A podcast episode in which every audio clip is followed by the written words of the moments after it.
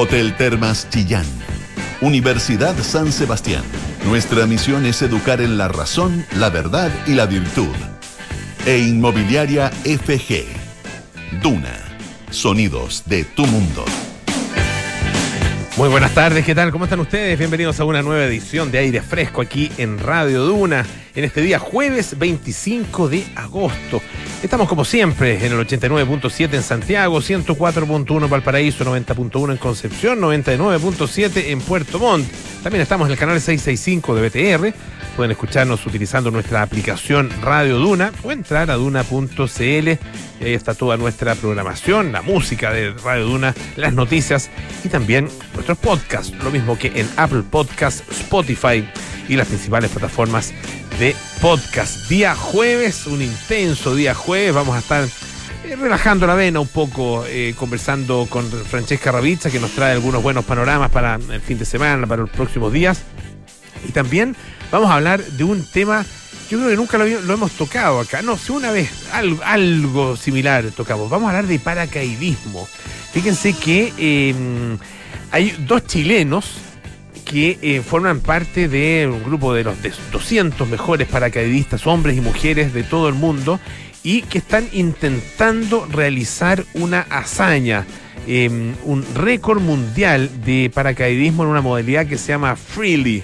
Ah, em, esto es una formación vertical se está realizando en los cielos de Chicago y estos dos chilenos son Rodrigo Hernández y Matías eh, Baeza, parte de este grupo seleccionado. Así que estaremos conversando acerca de, bueno, qué es lo que se busca con esto, cómo se hace, ¿ah? qué características tiene esta, esta hazaña, este, este intento de hazaña que van a realizar ellos cómo llegaron a esto y por supuesto eh, de qué manera nosotros también podemos eventualmente ser parte. El que quiera, el que quiera hacer paracaidismo, no sé si, si todo el mundo se atreve. Fíjense que son saltos que se realizan a 6.500 metros de altitud. Van a ser 10 naves, ah, son 10 naves que, se están, eh, que vuelan ah, de manera simultánea.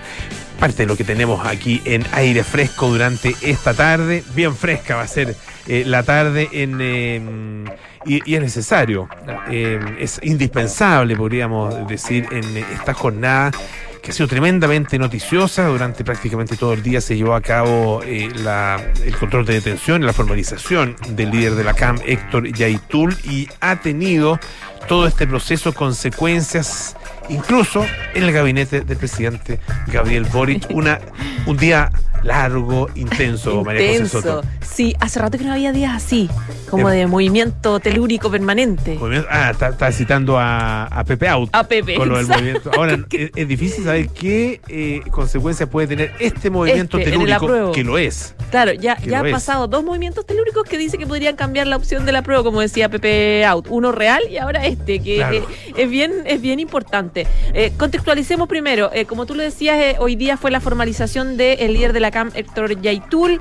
Eh, esto partió en la mañana, a las diez y media pasadita, eh, terminó recién y finalmente el juzgado de garantía Temuco decretó la medida cautelar eh, de la más gravosa, digamos, de prisión preventiva contra eh, Yaitul, que fue, recordemos, detenido por la PDI cuando estaba al interior de un restaurante en Cañete, en la región del Biobío él fue formalizado por los delitos de usurpación violenta, incitación a la destrucción de instalaciones privadas y también por el robo de madera por casi 90 millones de pesos. La investigación va a eh, durar 30 días, por lo tanto él va a ser trasladado desde Temuco a la cárcel de Concepción. Esto a pesar de que había gente, er, los gobernadores, digamos, de la Araucanía, de, del Biobío, que decían que fuera trasladado a Santiago, la cárcel de alta seguridad, porque eh, hay harto miedo en el sector de que se generen desórdenes, eh, algún tipo de, de ataques incendiarios, etcétera, etcétera. Bueno, la decisión se tomó y se va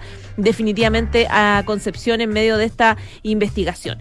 Claro, ¿cuál es el link que uno hace con la moneda? Es que fue bien impresionante, la verdad. Esto eh, fue una publicación de ex ante, eh, un poquito antes de la una de la tarde, cerca de las 12.40 por ahí, que eh, ex ante publica una filtración de un informe de la, PDI que revela que la mm, que la, la, ministra de Desarrollo Social y Familia, Janet Vega, eh, tuvo una conversación telefónica, en realidad no ella, sino su asesora, una asesora de su gabinete, que es jefa de, no, jefa de comunicaciones, se comunicó con Héctor Yaitul a eh, representación de la ministra para hablar eh, con ella. Según el informe que dice em, de la PDI, que es un informe reservado de Fuerza de Tarea Macrozona Sur de la PDI del 23 de agosto, esto pasó el miércoles 11 de mayo, luego de que eh, em, eh, Yaitul dijera durante, diera una entrevista en Huerquén Noticias, ¿te acuerdas?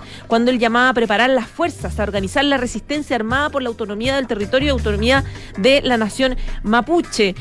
y em, eso generó como, e, esa, incluso esa declaración generó eh, también decretar el estado de excepción constitucional intermedio en la macrozona, etcétera, etcétera. Bueno, la conversación es bien impresionante, la verdad, porque eh, da la sensación de que, em, de que el interlocutor o que en realidad la periodista que estaba hablando con, con ella no, no tenía conciencia real de quién era, de, de cuál es la gravedad que hay, por qué está siendo investigado, su historia, su pasado, etcétera, etcétera, porque de hecho dice, es muy cortita, entonces, dice, aló, esta es la, periodista Tania. Eh, hola, buenas tardes. Don Héctor Yaitul. Se parece de broma. Y él dice, sí, con él. Hola, mi nombre es Tania Santis. Yo trabajo con la ministra de Desarrollo Social, Janet Vega. Ya, dice él. Solo ya, en la descripción que hace la PDI.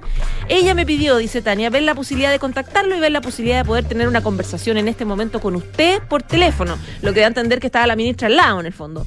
Y él dice, a ver, a ver, a ver, a ver. ¿Cómo se consiguió mi número? ¿Usted o la ministra? Y ella le dice, ah, le pregunté a una persona que conocía yo en la zona, pero nada especial, como tratando un poco de, sacársela, como con temor de la conversación. Me entrega ese dato, me habla por WhatsApp y ahí lo veo. Así le dice él, al tiro. Eh, y ella le dice, ya perfecto, ¿cómo no? Gracias. Este es el informe que, da la PDI y que después dice que no hay ningún otro registro de que efectivamente esa conversación por WhatsApp eh, se... se se, quedara, digamos. Entonces, claro, eh, esto genera este, este escándalo importante porque evidentemente que una ministra de Estado haya tratado de comunicarse con Héctor Yaitul, que está siendo buscado por la PDI, por la, porque tiene casos eh, importantes en su contra, eh, que públicamente ha llamado a las armas, que públicamente ha motivado y fomentado, impulsado el robo de armas, etcétera, etcétera. fue considerado gravísimo por muchos sectores, hubo una reunión de emergencia en la moneda. como contexto, Vega había dicho, ¿te acuerdas de la entrevista que dio en Tolerancia Cero? Eh, esa misma semana había dicho que eh, eh, había hablado sobre la existencia de presos políticos mapuche, algo que después tuvo que además desmentir, aclarar, desdecirse, etcétera. entonces, una reunión de emergencia del Comité Político de la Moneda para ver cómo enfrentar esta situación. Fue muy raro, Polo, porque durante hubo por lo menos dos horas, yo te diría de dos a tres, que no supimos nada, en que es como que yo sentía que era como un, tsunami que tipo que se está recogiendo, se está recogiendo el, agua. Se está recogiendo el agua y aquí viene algo porque yo empecé a hablar con ellas PPD en algún minuto de juego de militar y esta y esta este año volvió a la militancia. Empecé a hablar con un montón de gente del PPD y todos me decían, "No, no, no, no estamos reuniendo, no quiero hablar, no me preguntéis nada, no quiero, no quiero." Mucha, mejor calladito, me veo más bonito, me decían senadores. Parecían monjas de claustro con, voto de Oye, pero el nivel de, silencio. porque sabían que esto claramente era gravísimo, no había cómo salir a defender a la ministra Vega, razón por la cual finalmente a las 4 de la tarde eh, fue el propio presidente eh, Gabriel Boric quien dice que acepta la renuncia de la ministra de Desarrollo Social luego de que se conociera este llamado que hace a Héctor Yaitul a través de su jefa de comunicaciones. Él estaba en Atacama y él informó que he tomado la decisión de aceptar la renuncia de la ministra Janet Vega porque quiero que sepan que como presidente de la República tenemos que ser cuidadosos del fondo y también de la forma y que los hechos que hemos conocido hacen que corresponda hacer valer la responsabilidad política de la ministra, que alcanzó a ejercer su cargo por 167 días y que, eh, claro, es un golpe muy bajo para la moneda a una semana de las elecciones, eh, cuando estaban tratando de aguantar un cambio de gabinete. Eh, la verdad es que es, muy duro y la forma en que salieron fue la, mejor que encontraron en el sentido de, sacar al tiro ese, ese, esa situación con su renuncia. Ahora, eh, Janet Vega no es una principiante. No. Ah, eh, es una, mujer que tiene experiencia política. Sí. Eh, que ha estado en cargos de, de, administración, de la administración pública, digamos, en cargos de gobierno. Eh, que tiene em, em, experiencia em, como militante, como dirigente político desde hace muchos años. Sí. Entonces es difícil pensar en una, en una especie de, no sé, de, de arrebato, eh, como, ah, no sabes que lo voy a llamar. tiene- eh, Por sí ante sí, sin, Y sin, por teléfono. sin conversarlo con nadie Con más ningún cercano. dentro del gobierno, Claro. sin consultarlo, no sé, o con la ministra del Interior o con el propio presidente. O hacer esto de manera como, yo creo que como se hace, como de manera más, un poco más clandestina, pero es que es muy burda la conversación, si eso es lo que llega de risa. Aló, don Héctor. Es que- Muy- eh, claro, es- muy es de- torpe es muy y muy torpe, ingenua. si es que, si es que, no sé, si es que vamos a hacer, eh, eh, tener una mirada eh, tal vez, tal vez también ingenua o naiva acerca de lo que pasó. Eh, pero a, a mí, a mí me, me bajan dudas en relación con la autonomía de una ministra para hacer una gestión de esa clase. Sí, ¿sabes qué? Yo me, ya- la ministra, como dices tú, tiene mucha experiencia y había estado en la moneda en, otro, en, el gobierno en otros cargos. Ella es del, siempre fue del PPD, histórica del PPD, ser- muy cercana a Guido Girardi, eh, pero ella había tenido en el periodo, en los últimos años, harta cercanía con el Frente Amplio. Mucha cercanía, no solamente de personas, ella tiene hijos también que militan en el Frente Amplio, eh, y había tenido como un- una suerte de cambio ideológico, y en algún minuto fue una especie de puente entre el Frente Amplio y la, y la ex eh, nueva mayoría y el PPD. De hecho, en algún minuto en las campañas ella pedía ayuda a los partidos para conseguir recursos para las campañas del Frente Amplio. Es decir, ella como que ya había tenido como una suerte de giro eh, ideológico, tal vez más cercano al Frente Amplio que su, que su ah, histórico sector de la concertación, etcétera. Bueno, vamos a ver si es que esto tiene más ramificaciones, ah, si es que esta es o no una bomba de racimo, si se queda solamente eh, ahí eh, eh, radicado, digamos, en el, en, en el Ministerio de Desarrollo Social. Ah, hay una, una ministra interina entonces y vamos a, a esperar, no sé si...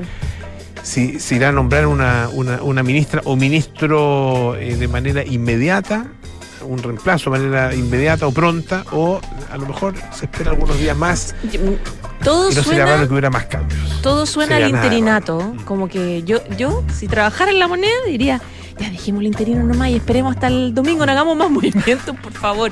Está- se puso emocionante, Polo, la, la campaña, ¿no?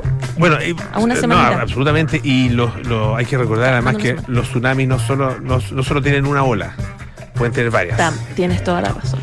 Vamos, ya, pues muchas gracias, José. Ya, pues. Oye, hay, otros temas que quería ver si, si alcanzo a, a mencionar. Eh, es, es bien interesante porque había un, harta discusión y está, está puesto el foco eh, de, de- o uno de los focos en la, en la disputa medioambiental en el tema de los vuelos, los viajes en avión, los vuelos de, de- los aviones. Ustedes saben que eh, los aviones emiten una cantidad muy importante de CO2 y emiten también vapor de agua eh, en, eh, la, en, en- en el- lo alto, digamos, de la atmósfera, por lo tanto eso tiene un, eh, un efecto, al estar ahí en, eh, alguna gran altura puede tener un efecto de calentamiento que incluso puede ser mayor, dependiendo de las circunstancias, las condiciones eh, de temperatura, de humedad, etcétera, a, eh, a la emisión de CO2 puro. Entonces, tienen efectivamente emisiones importantes. De hecho, paréntesis, eh, eh, se está criticando fuertemente al príncipe Harry, príncipe Harry de Inglaterra, eh, o ex, ex de Inglaterra, ya no sé cómo nombrarlo ahora, pero, pero sigue siendo príncipe. Ah, eh, recordemos que él rompió con la familia real y, es muy criticado frecuentemente por parte de los sectores más conservadores británicos y em, en específico por parte de eh, los tabloides eh, ingleses. Uno de ellos, el Daily Mail, que eh, lo, lo critican a través de una nota por la siguiente situación. Imagínense, él eh, va, va a ir a participar en un torneo, en un evento, un torneo de polo ah, en eh, Aspen. Él estaba ya en eh, Santa Bárbara, en California, Aspen, Colorado. Un vuelo, no sé cuánto durará, cuánto demorará ese duelo, eh, ese vuelo, digo, en, en este avión, que es un avión, un Bombardier Challenger. que vale 9 millones de dólares, no sé si es personal de él, me parece que no, la impresión es que no es de él, pero él hace un gesto medioambiental, por decirlo así, al llegar en un auto eléctrico. Un Audi, un SUV eh, Audi eléctrico. Hace ese gesto. Bonito, interesante, pero va a ser un vuelo en jet privado, ah, que contamina muchísimo. Pero no solo eso, sino que lo critican por lo siguiente. además de, mantener ahí media hora a la espera este, este avión, ¿no es cierto? Ahí en, en, eh, neutro, no sé cómo se llamará eso, ah, en neutro, pero, pero eh, funcionando el avión, o sea, emitiendo eh, contaminantes. ¿Y por qué lo espera? Porque parece que se le habían olvidado sus palos de, polo. Entonces fueron a buscar los palos de polo, pero lo hicieron en un auto grandote, un, Range Rover, ah, que gastan harta benzina y que emiten también hartos contaminantes. Pero bueno, cierro el paréntesis para contarles lo, siguiente, la, mm, Google, em, a través de una, de una función que se llama Google Flights, em, muestra, tiene un seguimiento a las emisiones de carbono de cada una de las rutas aéreas y a través de eso se puede calcular eh, las emisiones de carbono, es decir, el daño medioambiental en definitiva que hace cada uno de los pasajeros en cada uno de esos vuelos. El punto es que eh, hay mucha preocupación porque está siendo acusado Google de falsear los datos de emisiones de la aviación al haber reducido a la mitad las emisiones de CO2 que se atribuyen a cualquiera de estos viajes. Ah, em, a, través de esta, de esta aplicación o de esta función puede ver cuáles son las rutas que tienen más emisiones, más, más de lo habitual, menos de lo habitual, eh, y se, se, informa, no sé, o se puede obtener eh, también qué cambios ha, habido a través del tiempo, etcétera. Pero bueno, a partir de julio de este año, Google introdujo un cambio que redujo a la mitad las cifras totales de emisiones. Antes se informaban las emisiones en kilos de dióxido de carbono equivalente, CO2. Ah, eh, esto incluye el daño al clima de todas las emisiones de la aviación, ah, incluido, como les decía yo, el vapor de agua, no solo el CO2 directo, sino que también el vapor de agua. Y después del cambio, eh, de este cambio que se introdujo en julio, empezó a informar solo el CO2 emitido directamente en cada viaje. Y con eso, al eliminar el vapor de agua de su contabilización, bueno, se reduce a la mitad el eh, impacto ambiental declarado de cualquier vuelo. Ellos dicen eh, es imposible eh, tener un cálculo tan preciso porque las condiciones meteorológicas hacen modifican mucho el impacto de, efecto de, calentamiento global o de efecto invernadero que puede tener el vapor de agua. Ah, por lo mismo, eh, preferimos no incluirlo. Em, ahora, desde otro, eh, a partir de otro punto de vista, bueno, se dice eh, que, em, y los críticos dicen que sí se debe incluir porque es una parte muy importante de los daños que se generan. Em, cuando se hizo este cambio, el problema es que no hubo mucha explicación, excepto una pequeña nota publicada en una cuenta de un de desarrollador en un sitio de, intercambio de código, una cosa media oscura, media oculta. ¿ah? Em, y hay muchos, muchos críticos de, todo este proceder, como por ejemplo el, jefe de Greenpeace en, em, en el Reino Unido, aquí dice que esta explicación no ha sido suficiente eh, y que los cambios no son los adecuados y si la estimación del impacto ambiental total es difícil, bueno, hay mejores soluciones que simplemente, como dice él, aerografear, ¿ah? disfrazar, photoshopear, podríamos decir, el daño ambiental que provoca la aviación. Vamos a escuchar un poco de música. Stevie Nicks con Age of 17.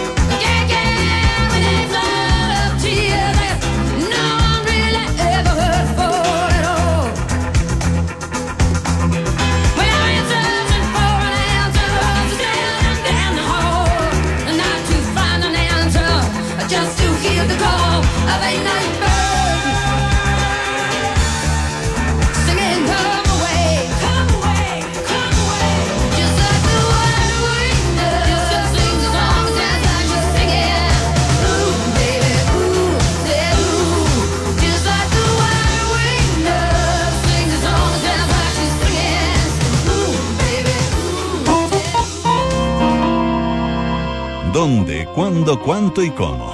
Es hora de panoramas en aire fresco con Francesca Ravizza.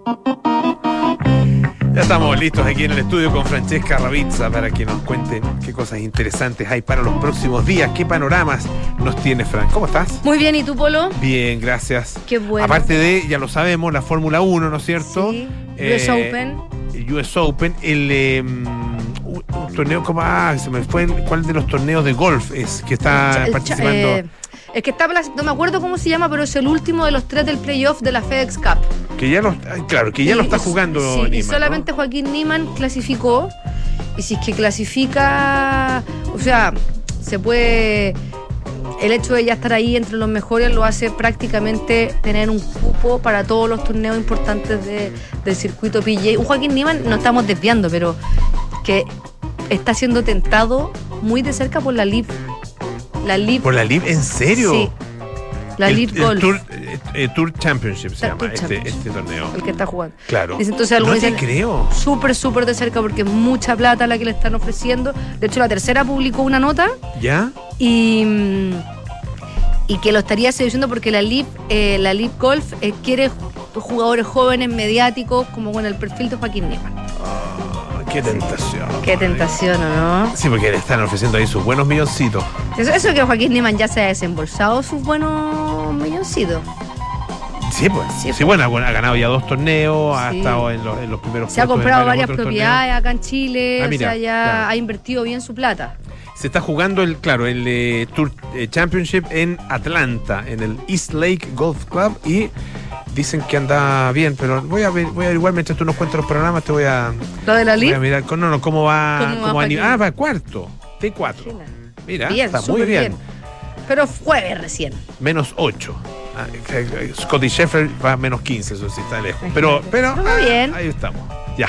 Oye, en panoramas, Ajá. aparte de los deportivos, mañana termina un ciclo de charlas que está organizando la municipalidad de Vitacura, que se llama Ciudades con Historia y es en Lomata Cultural. Es presencial, pero los martes suben a YouTube la- las charlas y de hecho ya se pueden ver las otras. Obviamente hay que ir con mascarilla e inscribirse en la página de Lomata, llegar con el pase de movilidad y hay estacionamiento según la disponibilidad. Esto es a las 11 de la mañana y mañana la periodista Carmen Jauregui Berry va, que ella además de ser periodista ha hecho cursos de especialización en ciencias políticas en la, en la Universidad Católica de Lovania en Bélgica, tiene magíster en humanidad y en arte. eh, y además es parte de la Asociación Nacional de Mujeres Periodistas, va a hablar sobre Moscú.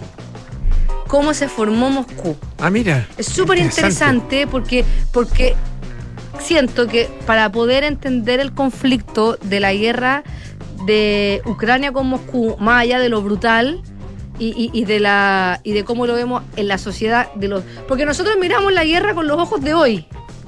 Pero es súper interesante entender cómo se formó Moscú y cómo se y cómo era la etnia donde estaba donde estaba Moscú porque hay una relación estrecha con Kiev y Moscú desde sus inicios. Ah, mira. De acuerdo a lo que adelantan acá en, en el en el, en el, en la- El briefing. en el briefing de la de la charla, entonces es súper interesante porque también hablan cómo se formaron las primeras dinastías rusas, Ujú. cuando San Petersburgo y también Moscú empezaron a tomar relevancia, habla de la revolución de 1917, entonces súper, súper interesante para entender los fenómenos sociales de Rusia y el conflicto actual de Rusia con Moscú y por qué Rusia, o sea, de Rusia con Ucrania, Ucrania. y por qué. Rusia siempre ha creído que tiene un dominio sobre el pueblo ucraniano. Bueno, además de Moscú, también se ha hablado de Roma, de Atenas y de Constantinopla.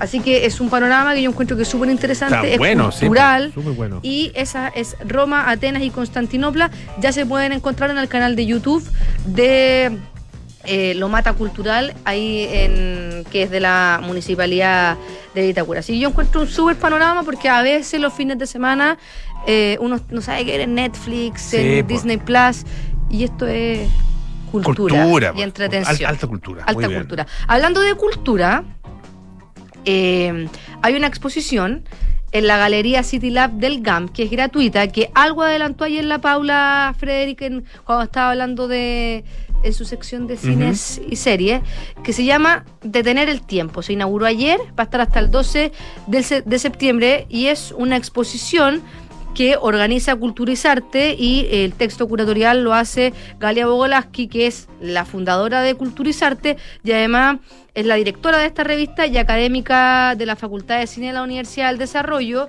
y presenta una muestra de estos tres artistas chilenos que son Sergio Castro, Moisés Sepúlveda y Andrés Weisbluth, espero haberlo pronunciado bien, y son fotografías y pinturas de ellos quienes muestran otro lado de su talento, que es eh, las artes visuales. Hay fotos también del detrás de cámara de algunas de sus producciones. Por ejemplo, Sergio Cartor San Martín es director de la película Mujer de Barro, que ha sido estrenada en varios en, varios, en varios festivales, en los festivales de Berlín, de Toulouse y San Sebastián. También es el director del documental El Negro, eh, ganador del festival Doc MX y del documental musical El Frío Misterio.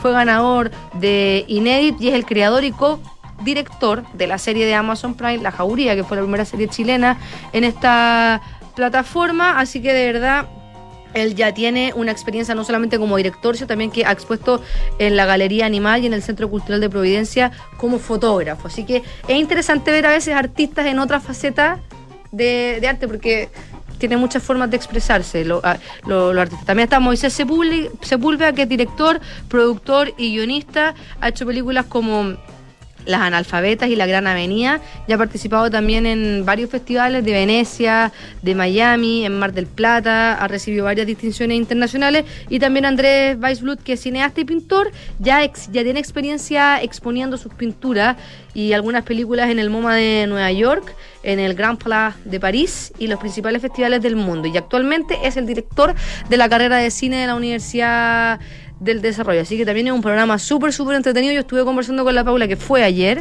y me dijo que era súper entretenida, que, que como que no sabía un poco a lo que iba. Ajá. Y sí, porque bien innovador. Bien innovador y se sorprendió gratamente, así que a la gente que le gusta el cine, sobre todo los directores chilenos, eh, es un buen panorama porque sirve también para conocer a, sus directores cómo ven la vida en, otro, en otras áreas del arte.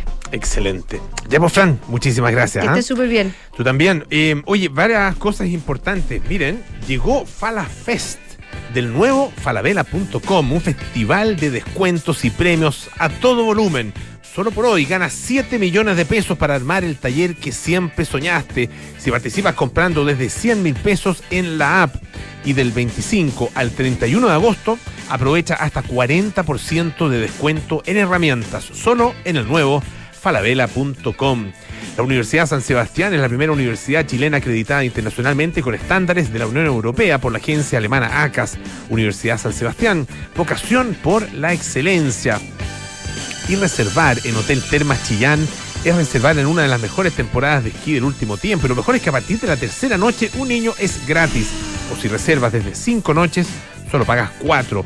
Y eso no es todo, los tickets son gratis. Haz tus reservas en www.termaschillán.cl. Hacemos una pausa, volvemos con más aire fresco. Esto es Radio Duna.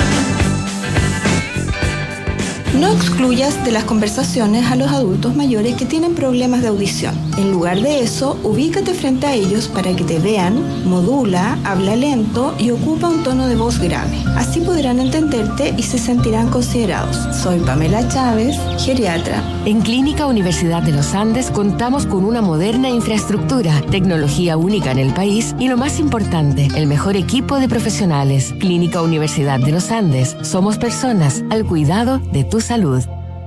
Gordo, ¿supiste que en Hotel Termas Chillán tienen una de las mejores temporadas de esquí de los últimos años? ¿En serio, mi amor? Y lo mejor es que desde la tercera noche, uno de los niños se hospeda gratis. O si reservamos desde cinco noches, solo pagamos cuatro. Y además, los tickets de esquí son gratis. ¡Bravo! Pero, Gordo, ¿dónde vas? A hacer las maletas, porque nos vamos a Hotel Termas Chillán. Haz tus reservas en termaschillán.cl. Hoy han decidido cambiarse de casa. Pero la gran pregunta es, ¿arrendar o comprar? La respuesta es comprar, porque en Inmobiliaria FG te apoyamos con hasta el 10% del pie y un plan de pago a medida. Tenemos descuentos en unidades seleccionadas y muchos beneficios más. Ya lo sabes, si está difícil arrendar, te ayudamos a comprar. Conoce los más de 25 proyectos de casas y departamentos que tenemos a lo largo del país en inmobiliariafg.cl y atrévete a comprar hoy con Inmobiliaria FG. Universidad San Sebastián, uniendo a Chile con una nueva generación de jóvenes que trabaja por un país mejor. Profesionales que creen en la paz, solidarios, generosos, responsables, íntegros, con vocación de servicio, espíritu de superación y que respetan los derechos de los demás. En la Universidad San Sebastián, nuestra misión es educar en la razón, la verdad y la virtud. www.uss.cl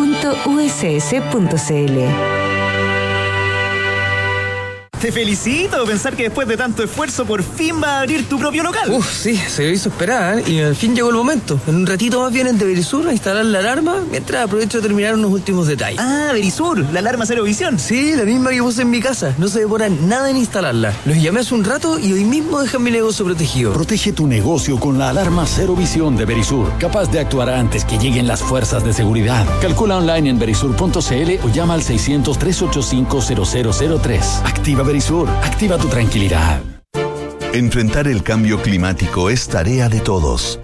Duna, por un futuro más sostenible. Algunas zonas del planeta sufren más que otras por los efectos del cambio climático. Es el caso del Ártico, que se calienta más rápido que el resto del mundo, según un estudio publicado en la revista Communications Earth and Environment. El informe, basado en datos entre 1979 y 2021, ha demostrado que la región se ha calentado a un ritmo casi cuatro veces mayor que la media mundial en los últimos 43 años, generando un fenómeno denominado amplificación del Ártico. El equipo de investigadores calculó que gran parte de este océano se calentó a un ritmo de 0,75 grados por década durante el periodo definido, siendo el mar de Barents uno de los más afectados. Acciona, expertos en el desarrollo de infraestructuras sostenibles para recuperar el planeta. Descubre un ISAPRE donde cuidar tu salud es lo importante, porque esencial no es solo curar una enfermedad, es que busquemos juntos tu bienestar. Conoce Nueva ISAPRE Esencial de Grupo Alemana en www.somosesencial.cl. Oye, ¿subiste la última de Soto? No, ¿qué hizo ahora? Se compró un auto. Nah. ¿Pero cómo? ¿Y de cuándo se metió en ese cacho? Parece que ayer la señora no lo quiere ni ver. Ahora sí que la embarró. Pero ¿cómo tan huevo? Se parte de la nueva experiencia de tener un auto. Suscríbete a smarticar.cl sin hacer trámites, pagar mantenciones, patente ni seguros. Smarticar. Comprarse un auto no es smarty. Visa conoce la forma en la que quieres disfrutar. Por eso tienes acceso a una gran plataforma de beneficios como hasta cuatro meses de tus películas y series favoritas en Disney Plus. Además de hasta cuatro meses de regalo en tu suscripción Bloomberg Línea. Y tres meses de envíos ilimitados con Rappi Prime. Beneficio exclusivo pagando con Visa Platinum, Visa Signature y Visa Infinite. Disfruta estos y más de 300 beneficios. Visa, única como tú. Estás en aire fresco con Polo Ramírez. Ya estamos de vuelta aquí en aire fresco. Esto es Radio Duna. En Clínica Universidad de los Andes entregan a sus pacientes y sus familias una atención médica de calidad a cargo del mejor equipo de especialistas en un entorno acogedor con tecnología única en el país. Personas al cuidado de tu salud. Moderno por esencia y simple por naturaleza. Así es el nuevo condominio de casas de inmobiliaria FG en el consolidado barrio Santa Elena de Chicureo. Conoce sus tres modelos de casas y las oportunidades exclusivas por pre-lanzamiento en inmobiliariafg.cl. Se está intentando eh, una, una, verdadera hazaña. Hacer una formación eh, en el cielo, en el aire, cayendo a 300 kilómetros por hora. Y, en esta, y ahí participan 200 atletas, entre ellos dos chilenos. Ah, y eso, eso está ocurriendo ahora, en estos instantes, en los cielos de Chicago, allá en Estados Unidos. Queremos conversar con el presidente de la Federación de Paracaidismo, Francisco Fuerte, para que nos cuente acerca eh, de este intento que entiendo, eh, Francisco, tú no, no- nos cuentas exactamente en qué etapa están. Entiendo que eh, está, no sé si volando en este minuto o en los próximos minutos. ¿Qué tal? Muy buenas tardes. Muy buenas tardes, Polo. Muchas gracias por el contacto. Eh, la verdad es que tratamos de, de contactar a Matías, pero al parecer se encuentran eh, en un vuelo, así que me dan el paso para continuar. No sé si me escuchan. Sí, te escuchamos perfecto. Estamos, eh, claro, estamos eh, conversando con, con Francisco, eh, que eh, tiene obviamente relación y, es el presidente de esta de la federación a la que pertenecen. Los dos chilenos que están, eh, que no los había nombrado, los dos chilenos que están formando parte eh, de este intento, ¿no es cierto? Matías Baeza y Rodrigo Hernández. Ah, cuéntanos, a ver, un poco de, qué se trata esto, cuéntanos el contexto, porque, eh, claro, de, de vez en cuando uno ve algunas imágenes de estas formaciones que se hacen en, en el aire cuando van cayendo, pero tenemos poca, poco conocimiento acerca de eso. Cuéntanos. Mira, este es un intento de récord que se trató de efectuar el año 2018, eh, pero por temas de meteorología no se pudo no se pudo volar. Por lo tanto, ahora, después de, de un buen tiempo post pandemia, el año pasado comenzaron nuevamente las clasificatorias donde dos chilenos afortunadamente consiguieron tener el golden ticket para poder participar de este evento. Esto es, ¿en qué consiste el evento?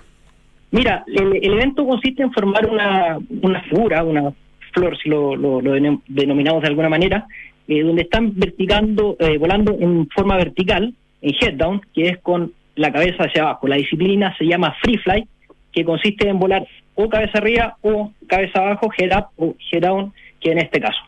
¿Qué, qué hace, la diferencia entre uno, aparte del obvio, ¿no es cierto? Que uno va, con la cabeza hacia arriba, otro con la cabeza hacia abajo. ¿Qué, diferencia eh, qué o qué implicancias tiene hacerlo de una forma u otra?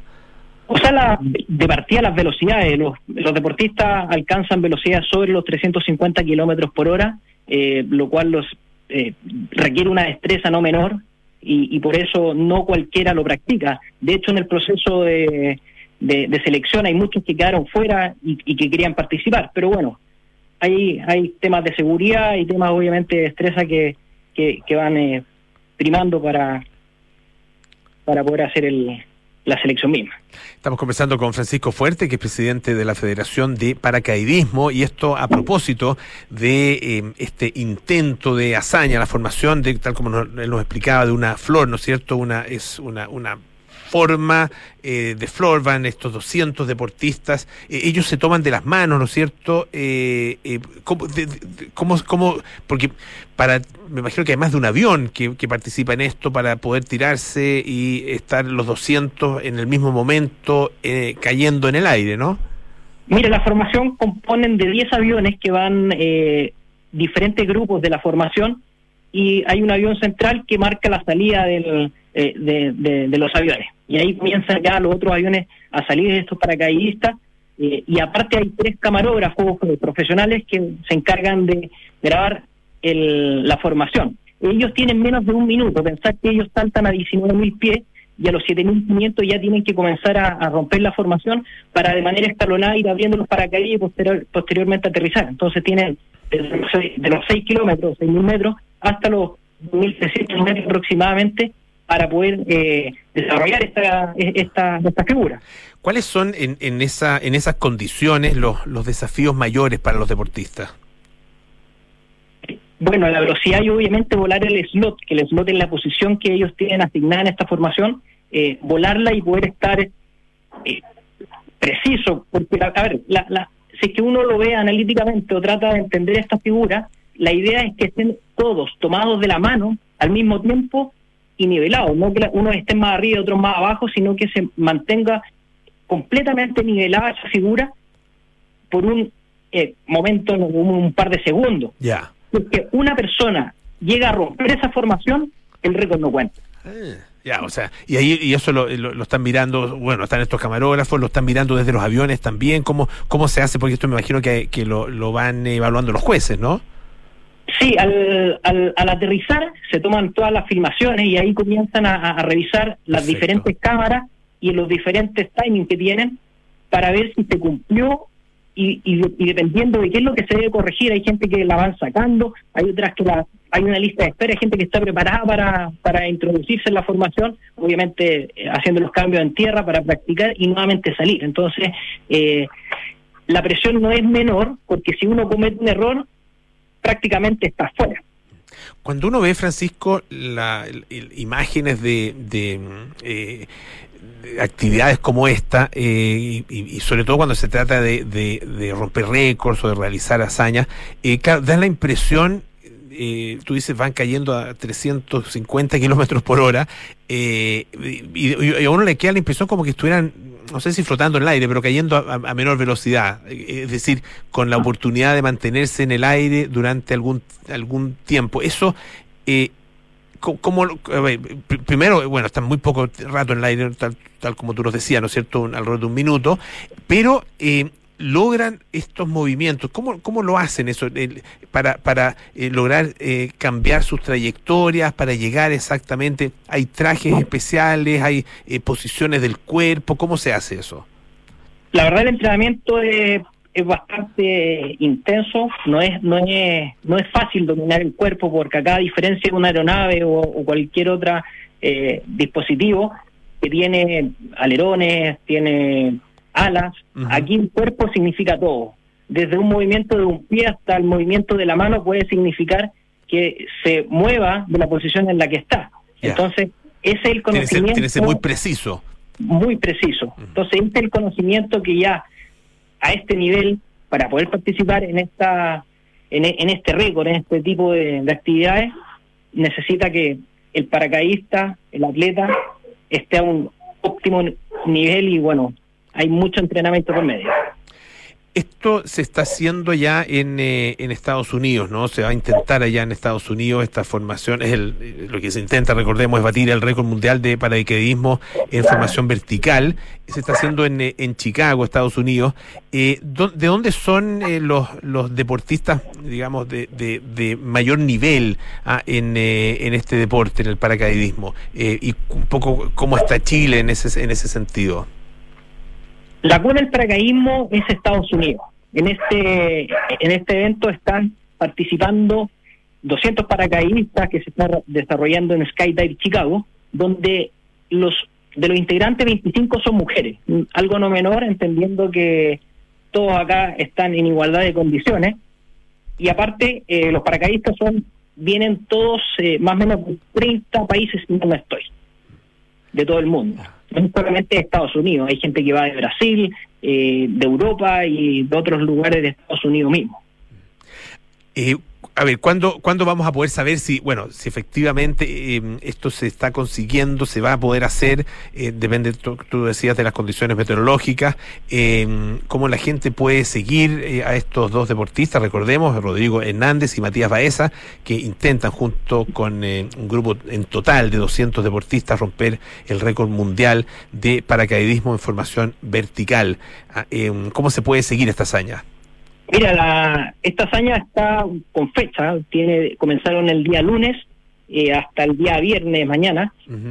Hoy por temas de meteorología amaneció lloviendo, lo cual no les permitió realizar muchos saltos durante la mañana y ahora al parecer tenían una ventana eh, para poder subir con los aviones, entendiendo que los aviones no pueden estar sobre las nubes. Entonces, las nubes tienen que estar altas para poder ellos siempre tener eh, vista de tierra y agua por lo tanto, vamos viendo cómo se va desarrollando el tema meteorológico entre hoy y mañana para poder eh, concretar esta, este récord. Le queremos agradecer muchísimo a Francisco Fuerte, presidente de la Federación de Paracaidismo. Mucho éxito, por supuesto, para Matías y Rodrigo. Eh, y vamos a estar, por supuesto, contando también eh, acá en el programa si es que esto efectivamente se logra realizar. Muchas gracias, que esté muy bien. Un abrazo. Muchas gracias, Polo. Y bueno, los invito a todos a seguir esta hazaña a través de Instagram para FED, donde estamos publicando día a día los avances y qué es lo que se ha conseguido eh, lograr de este centro. Excelente. Gracias, Francisco. Un abrazo grande. Vamos a escuchar a los Cardigans con Carnival.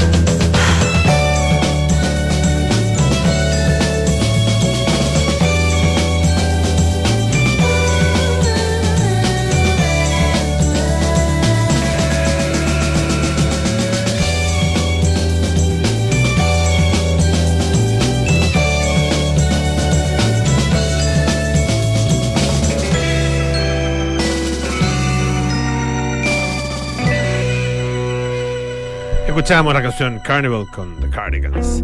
Em, a ver, una, una ley, este es bien interesante, una, una nueva, em, un decreto real o un real decreto, como dicen en, eh, en España, em, que fue aprobado recién por el Consejo de Ministros de ese país eh, y establece medidas de control del bienestar animal en los mataderos.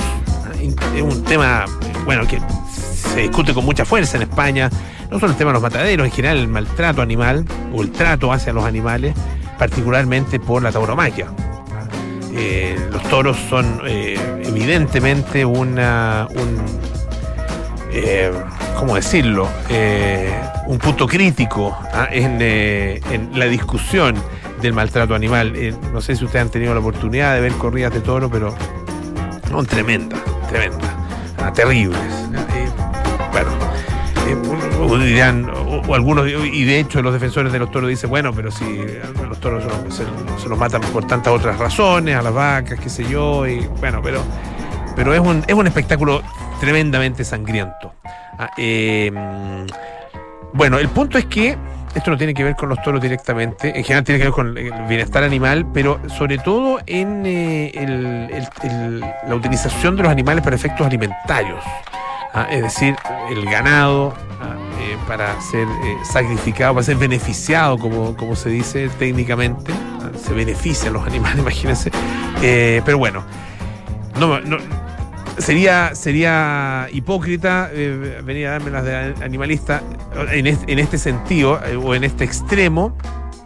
eh, porque, bueno, tal como probablemente muchos de los que nos están escuchando, yo como carne, y bueno, sabemos lo que eso significa, ¿no es cierto? Pero, ¿a qué voy? Aquí esta norma, esta nueva norma, este real decreto, obliga a que todos los mataderos de España tengan cámaras, sistemas de videovigilancia y deben guardar las imágenes durante 30 días y permitir el acceso a los servicios de inspección en el caso de que estos servicios lo soliciten.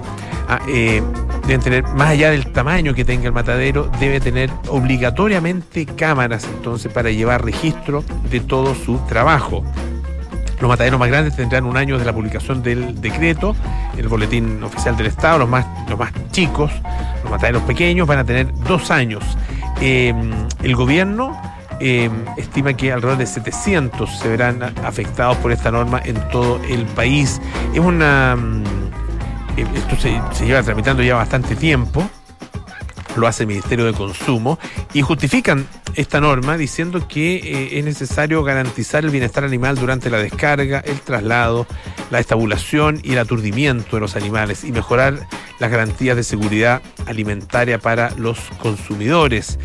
Eh, ha habido varias investigaciones de parte de organizaciones ambientalistas, perdón, animalistas, ah, que han denunciado malas prácticas en algunos mataderos de España, ah, y esto lo han hecho con videos grabados con eh, cámara oculta.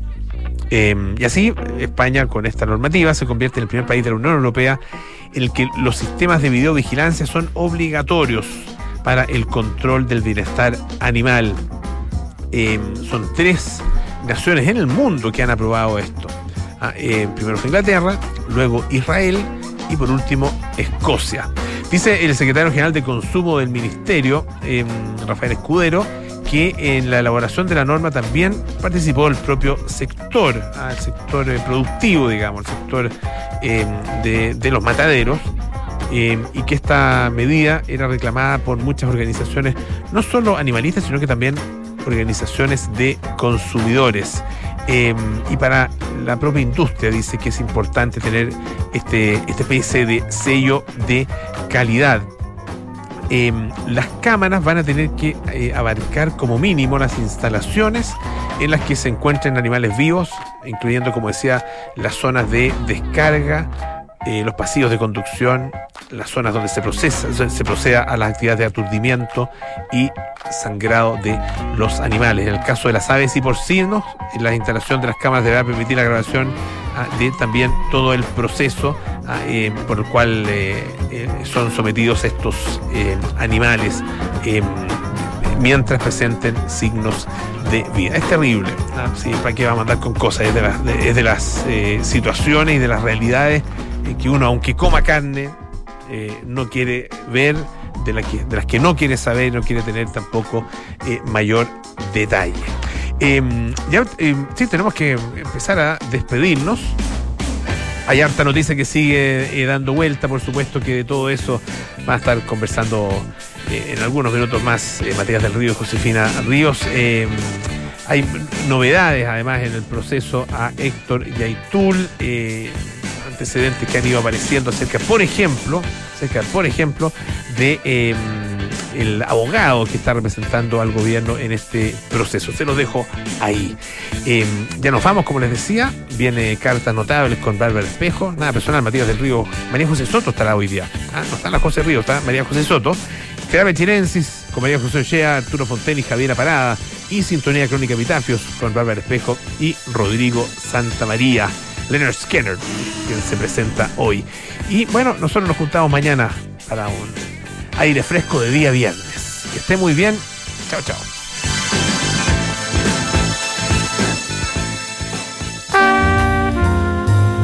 Mil trescientos.